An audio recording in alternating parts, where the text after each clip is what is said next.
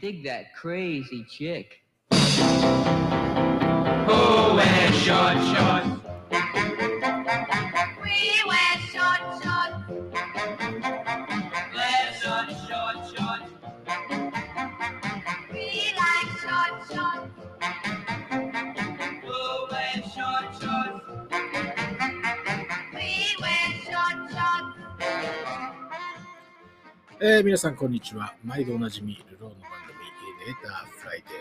は、青木でございます。えーオープニングナンバー、これ聞いていただきましたのは、タモリクラブのオープニングのイメージ、皆さん強いかもしれませんが、ザ・ロイヤル・ティーンズ・ショート・ショーツという曲なんですよね。えーご存知の方も多いと思いますが、タモリクラブがいよいよこの春、3月末でしたっけ、え放送を終えるということでですね、まあ世の中からどんどんタモさんが消えていってしまっていますが、まあ非常にこう、まあ一つのね、時代を作った番組だと思いますし、なんちゅうか、こう、ニッチな、まあ、ものを取り上げて、今、今でこそ鉄オタみたいな人たちが、日の目をこう浴びてますけれどね、まあそういうのに最初に焦点を当てたっていうのは、タモリクラブとかそういうところだったんじゃないでしょうかね。まあ、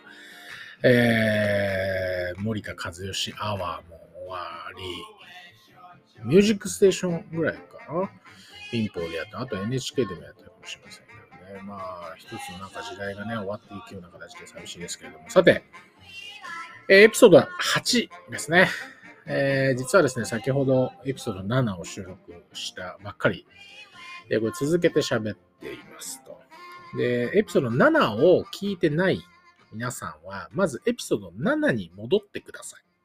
エピソード7を聞いてから、このエピソード8を聞かないとですね、何のこっちゃわかんないということだと思うんで、まあ、まず全、まあもちろんね、聞き流しでいいですよっつってんだから、別になんかその順番なんか気にせずに聞かせてくれよという、えー、ふうに思った皆さん、その通りです。だから、いいや。えーこれから聞き始めたっていう人は、まあ、それでもいいです。でも、一応ですね、エピソード7。これ、これ8です。今聞いてるの8ね。で、エピソード7、1個前からのちょっとテーマ的には続きでいきたいと思います。で、何かっつうと、エピソード7ではですね、えー昨日、まあ、昨日っつっても2月の26日日曜日、大阪マラソンがありましたとか、次の日曜日東京マラソンですねっていう話、えーを差し上げまして、タイミング的に、えーマラソンシーズンなんですよね。えーだから、この、この聞き流し、ポッドキャスト、データフライデーを聞きながら、まあ皆さんもぜひこう散歩とか、ジョギングとかね、まあ、始めてはどうですかみたいな話をしてたわけですよ。で、えこれに関連して、まあ、いくつか言いたいことっていうか話したいことがいっぱいあって、えまあ、マラソンなんで、まあ、ちょっとマラソンについていろいろ話をしたいなと思います。えーマラソン、フルマラソン42.195キロですね。これなんで42.195キロっていう中途半端な距離なのかってね、皆さんどれぐらいの方が気になられたことがあるか。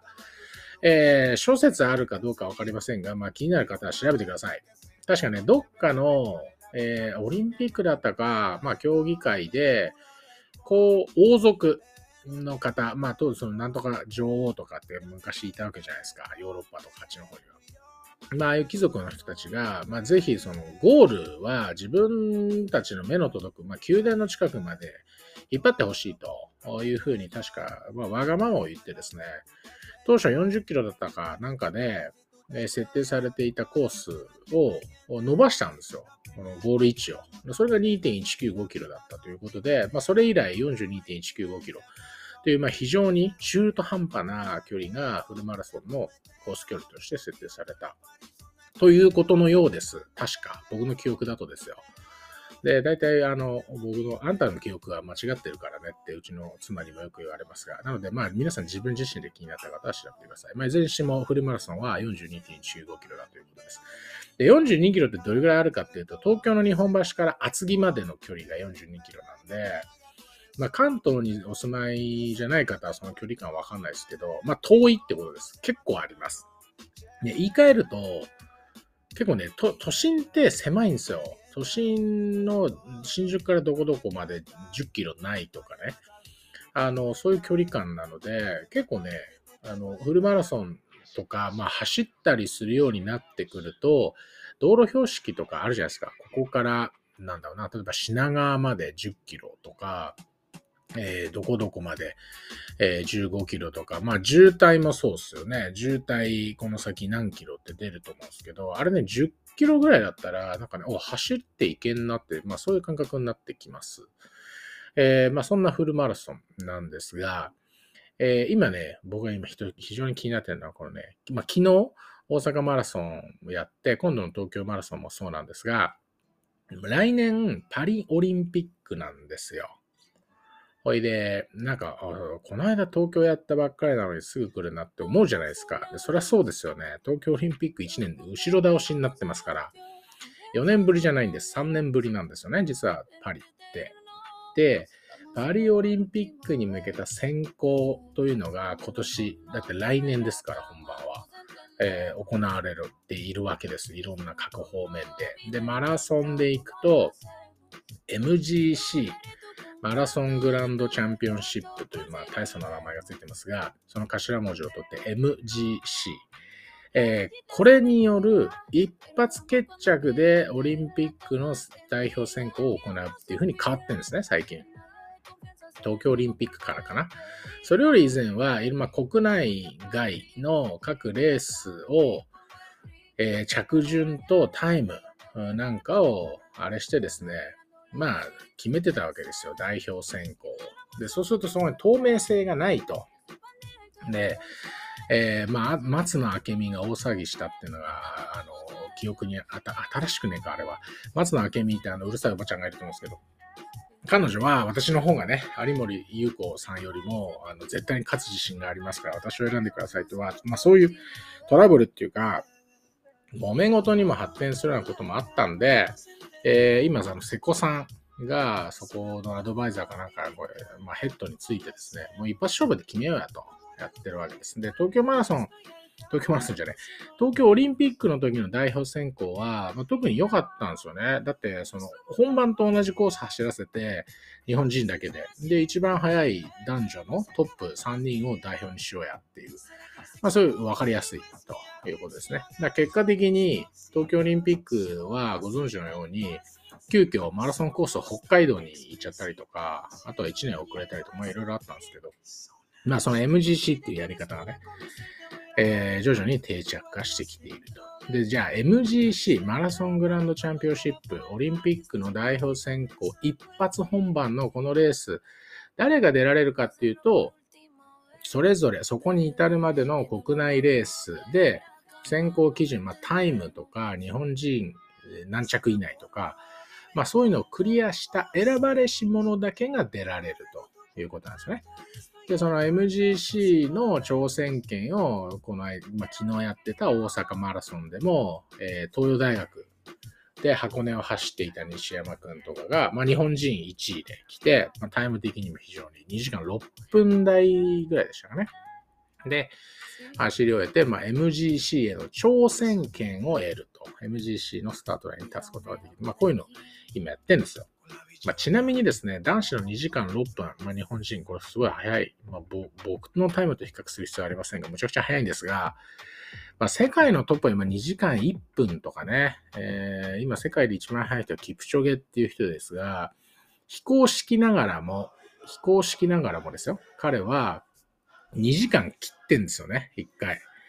えーなぜ非公式かというと、そのマラソン大会という、まあ、いわゆる世界陸連に公認されたコースで、えーそれ、なんていうんだ、レースとして走ったわけではなくて、そこを2時間切りを目指そうぜっていうチームが結成されて、まあ、サポートがあって、ペースランナーなんかも置いて、距離的には42.195キロ間違いないんだけれども、まあ、それは走り切ったと。ただ公認されてるレースじゃないので、タイムとしては非公認にもかかわらず、えー彼はですね、2時間を切るというね、もう異次元ですよね。これこそ2次元。つまりまあ2時間ジャストで帰ってきたとして、昨日大阪マラソンで日本人1位だった西山くん2時間6分ですよ。だ6分差があるわけじゃないですか。で、トップランナーってキロ3分ぐらいとかで走ってくると思うんで、もう2キロ差があるってことですよ。ね、全然違いますね。世界の金メダリストがゴールした時にまだ、えー日本人は40キロあたりを走ってるってことですから、もう、なんていうの？あの、最後、トラック勝負とかそういうレベルの差ではないぐらい差があるということなんですね。えー、まあ、それはいいや。で、この MGC に出ないという女子選手が、もう公言している選手がいます。それは新谷仁美選手という方で、彼女はですね、えっ、と、去年だったかこと、まあ、つい最近、えっ、と、あれはヒューストンでやったマラソン大会、アメリカのマラソン大会に出て、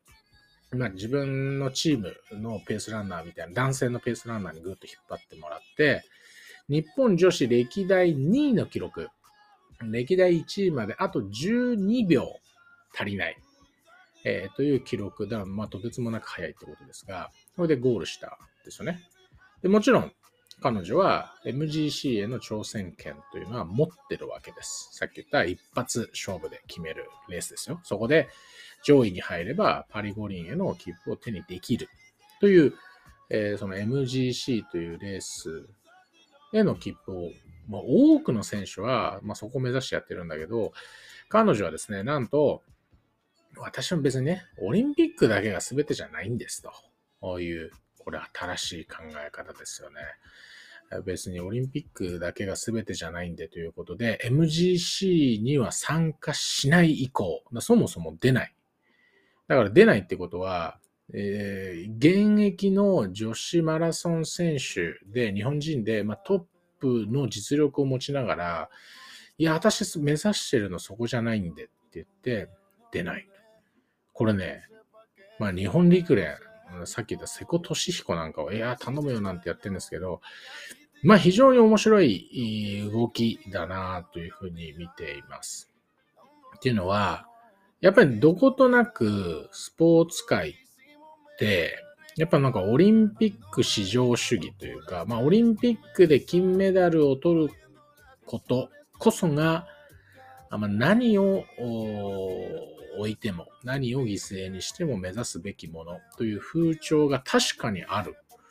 だからまあこれの発表があってね、そういうふうに感じたんですけど、確かになんかそんな感じあるじゃないですか。金メダル偉いみたいなね。ただ、まあ、どんな種目も世界選手権ってあるわけですよ。それこそ柔道だってあるし、水泳だってあるじゃないですか。世界水泳とかよくやってますよね、日本で。あるし、レスリングもあるし、で、これ野球だって今度ワールドベースボールクラシックやるじゃないですか。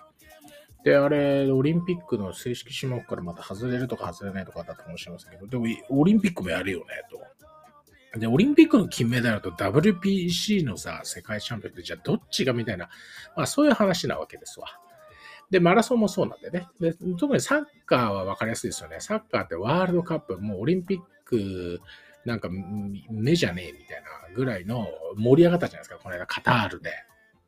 で、あれとワールドカップチャンピオンになるのと、オリンピックの金メダルってじゃあどっちがいいのかと。まあ、そこに一石を投じたのがこの新谷仁美問題。まあ、問題と言ってしまうと彼女にかわいそうですけどね。でも彼女はすごいらしいですね。昨日もなんかニュースで特集されてたんでずっと見てましたけど、あの、これまでの、あ、日本のその歴代2位ですね。新谷仁美さんがこの間出した12秒届かなかった、12秒遅れの歴代2位なんですよ。で、歴代1位誰かって言ったら野口みずき。2004年アテネオリンピック金メダリストですね。で、3位に、まあ、3位に、まあ、落ちちゃった。2位に入ってきたんで、新谷が。3位にいるのが渋井陽子ですね。で、4位にいるのが高橋直子、Q ちゃん。で、Q ちゃんと、えーっと、野口みずきは、それぞれ、えー2000年シドニーで Q ちゃん。えーその次の4年後、2004年で野口みずき、アテネ。で金メダル取ったんで、皆さんの記憶にもすごく残ってると思います。まあ、渋井陽子はね、今、解説とかよく出てくるんですけど、あんまりオリンピックで確かに成績を残してないので、知らないっていう人も多いかもしれませんが、まあ、彼女もむちゃくちゃ早かったと。でそこに食い込んでくる、来たのが、まあ、ニーヤさんなんですけど、そのね、野口みずきとか、やっぱり高橋九ちゃんの練習量っていうのはものすごかったらしいんですよね。月間何百キロって走るっつうんですよ。だからもう1日40キロフルマラソン以上走ってるわけです。で、とにかく走ると。走り込みこそが全て。で、マラソン走る選手って42キロをある程度余裕を持って走れなきゃいけないので、でも、50キロ走とか、やっぱそういうもっと長い距離を練習で走るんです。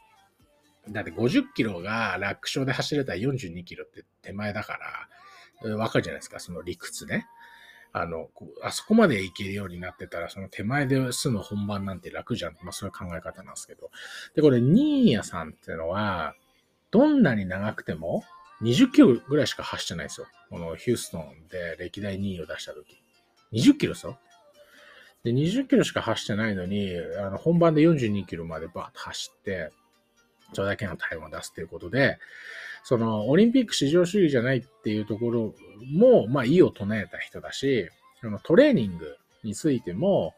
このこれまでの諸先輩方々が実績を残してきたようなやり方一辺倒じゃなくて、やっぱり人それぞれに合ったトレーニング方法とか、あまあ理論とかね、まあ、食べ物も含めて、休息なんかも含めて、えーあるよね、ということに一石を投じたいらしいんですよ。これまたいいじゃないですか。だから最近っぽいですよ。そのアップデートしてるっていう感覚ですかね。で昔こうだったから、今もうとにかくこうなんだと。マラソン、フルマラソン走る前には、まあ50キロ走ってね、月間ね、これぐらい走り込みをして、体重をぐぐぐっと絞って、ああしてこうして、これでようやくこう、野口みずき、高橋直子、渋井をこれぐらいに行くんだと。まあそれも一つですよ。指導方法。まあ確かに過去実績になった。ただし、えーまあ目の前にいる選手とか、まあ私自身っていうのは、野口みずきでも渋井陽子でも高橋直子でもないということを考えれば、まあ全くその同じ練習をやれば同じようにアウトプットが出るかっていうと、まあそうじゃないんですよねっていうのは至極当然当たり前なんだけれども、なかなかまあそれがなされていないのが割とスポーツ界なんだろうなというふうに思います。なので、この MGC に、まあ MGC っていうか、そのオリンピックに出ないっていうね、えオリンピックの金メダルが何なんすかみたいなね、えー多分まあ、わかりやすく言えばそういうことなんだけれども、確かにね、いいじゃないかと。世界で一番速いっていうのは別にオリンピックの金メダルでこそ測られるものじゃないじゃないですか。でマラソンって難しいのは、気温条件とか、まあ、そのコースがそもそも違うわけですよ。東京マラソン、大阪マラソン、横浜マラソンね。違うじゃないですか。だから同じ42.195キロなんだけれども、東京マラソンで2時間で走った人がいますと。大阪マラソンで2時間1分で走った人がいます。横浜は2時間2分でした。じゃあ、それタイム通りに一番早かった東京の人がじゃあいいのかっていうと、まあそうじゃないんですよね。コース違うし、アップダウン違うし。で、その時、走りやすい暑さだったとか、雨が降ってたとか、あるじゃないですか。そうなると、一概にやっぱ測れなくって、まあ、何で物事を評価するかっていうのは、確実的に決められるものではないんだろうなというふうにも感じたわけです。で、こっから発展していくとですよ。最近面白い記事を読んだのは、えー今度マラソン、スポーツから一気に芸術の方に行きますが、こう映画、映画の興行収入とか興行成績ってよく聞くじゃないですか。封切りして、バーッと公開何週目にして、興行収入何億円達成みたいなね。で、日本の映画興行収入の今1位って、鬼滅の刃なんですよ、確か。えーっと、去年とか一昨年むちゃくちゃ流行ったじゃないですか。あの、煉獄さんが最後死んじゃうとこ。で、まあ、あれはそれはいいと。で、じゃあ、興行収入1位は、鬼滅の刃のあの話なんだけど、まあ、煉獄さん涙涙で、まあ、わかるんだけど、お金的にもむちゃくちゃ売れたと。まあ、チケット、チケットがいっぱい買われたってことはその分見た人も多いと。まあ、延べ人数でね。ってことなんですけど、それより1位、それより以前1位にいたのは、千と千尋の神隠しだったりするわけです。じゃあ、千と千尋の神隠しと、えー、鬼滅の刃の、あの、煉獄さんの話と、どっちが作品として名作かと聞かれるとね、売り上げが多かった方が名作でしょというふうにはきっとならないんですよ。きっとならない。まあ、僕にも老いがいますが、小学生の。まあ、彼に聞いたら、いや、絶対、鬼滅の刃の方が面白いっていいと思いますけど、でも僕なんかはやっぱりジブリで育ってきたっていう世代でもあるので、圧倒的にやっぱ千と千尋の神隠しの方が、ストーリー性もあるし、なんか、込められたメッセージとか、まあそういうものもある。えーそういうのを考えても、名作と呼ぶにふさわしいのは、千と千尋の神隠しなんです。僕の感覚で言えば。で、なんかね、別の調査でも海外の監督とか、まあ、映画関係者に聞いたって言われだったのかな。あそまあ、そういう、まあ、サーベイの調査によると、映画で名作と言われるものを挙げてくださいという調査に対して、2001年宇宙の旅が未だに入ってくるっていうんですよね。2001年宇宙の旅っていうのは2001年よりももちろん前に作られていて、2001年には人類が宇宙へ旅していたって話なんですけど、あの、だそれぐらい古いやつが未だに名作と言われる。けど、興行収入的には今全然違うじゃないですか。今、なんだ？世界で一番ってなタイタニックなのかな？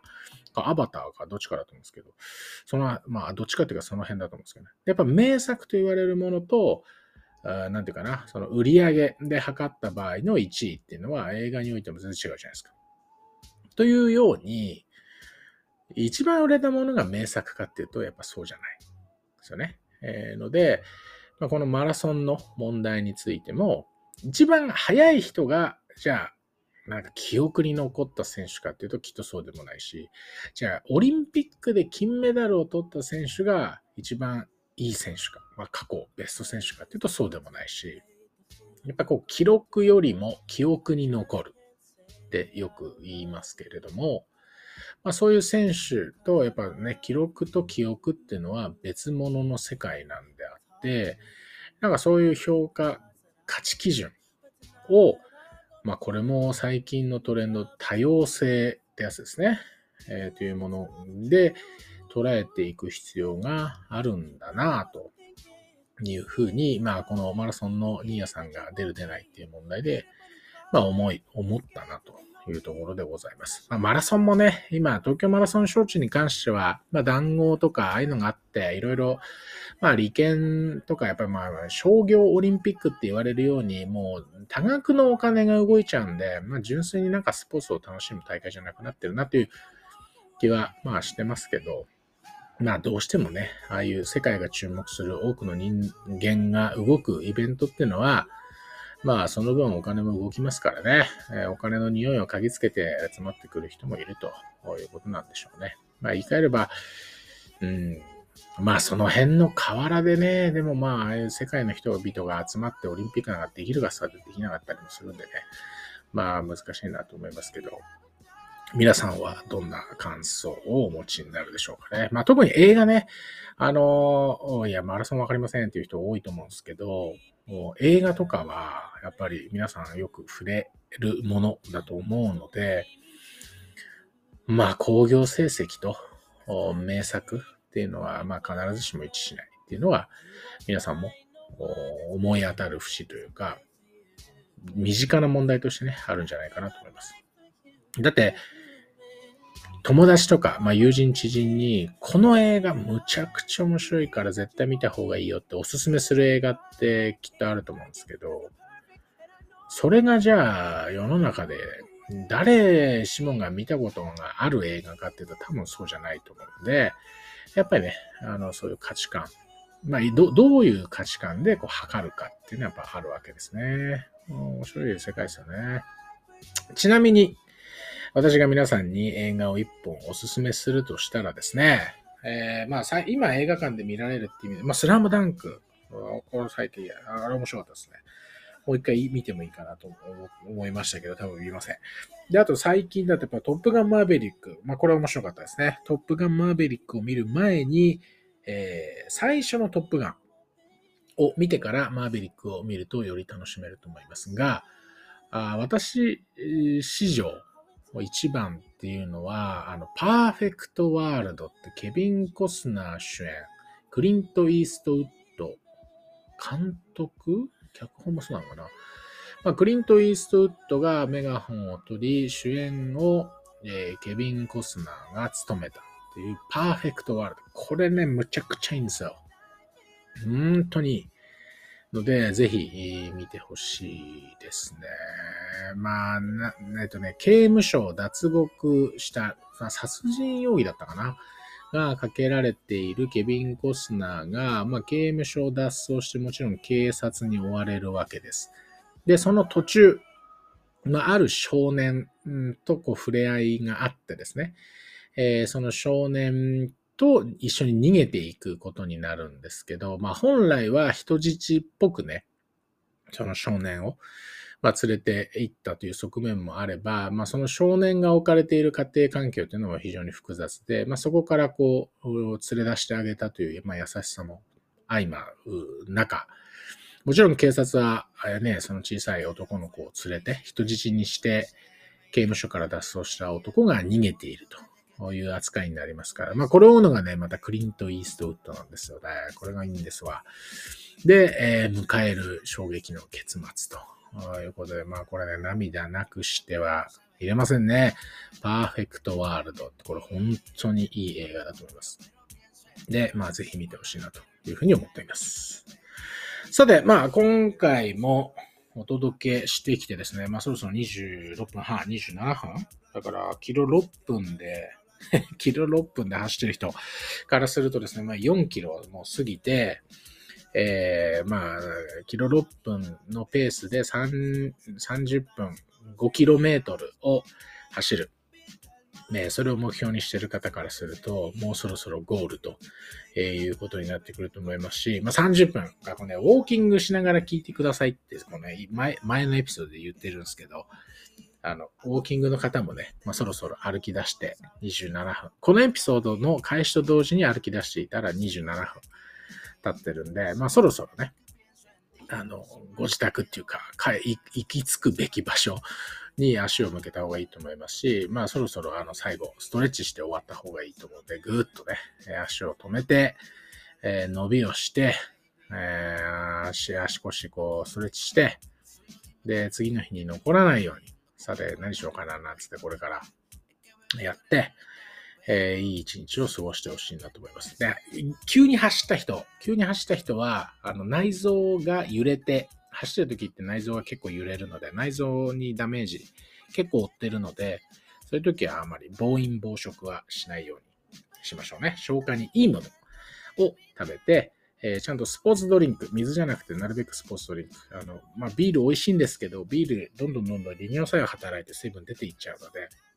まずは、あの、スポーツドリンク、あの、ミネラルとか、ああいうのも入ってるものを取って、まあ、塩も必要な、塩分も取ってね、えー内臓だったり、何だったりを整えてやると、えー継続、つながると思うんで、あの、まあ、サウナ以上にね、僕は整うと思うんで、えーぜひ、まあ、ランニング、ジョギング、えーこれを習慣化してほしいなと思います。えーそして、今日ね、MGC 触れましたけれども、まあ、新谷仁美っていう選手、このベルリン、9月のベルリンで世界、日本最高記録、だ12秒前回届かなかったやつ、もう一回チャレンジするらしいんで、まあ、ベルリンマラソンって日本で生中継しないと思いますが、その結果については多分日本でニュースになると思うんで、まあ、それを追いかけてほしいなと思いますし、MGC、えー確か今年の秋かな、あ10月ぐらいに多分やる、一発本番のレースやると思うんで、まあ、これテレビ中継すると思いますから、ぜひ楽しみに見てほしいなというふうに思っています。ということで、エピソード8、エピソード8も、えーお届けしてまいりました。えー次回は多分ね、3月の更新になると思いますけれども、えー花粉症。僕は全然花粉症じゃないんですが、あ辛いという方もですね、えーまあ、しょうがない。薬飲んで乗り越えるしかないと思うんで、まあ、そんな感じで頑張っていきましょう今週もどうもありがとうございました。It's over, done decision. And I don't wanna feel how my heart is ripping. In fact, I don't wanna feel, so I stick to sipping. And I'm out on the town with a simple mission. Am my little black dress and the shit is sitting. Just a heartbroken bitch, high heel, six inch in the back of the nightclub, sipping champagne. I don't trust any of these bitches I'm with in the back of the taxi, sniffing cocaine. Drunk calls, drunk texts, drunk tears, drunk sex.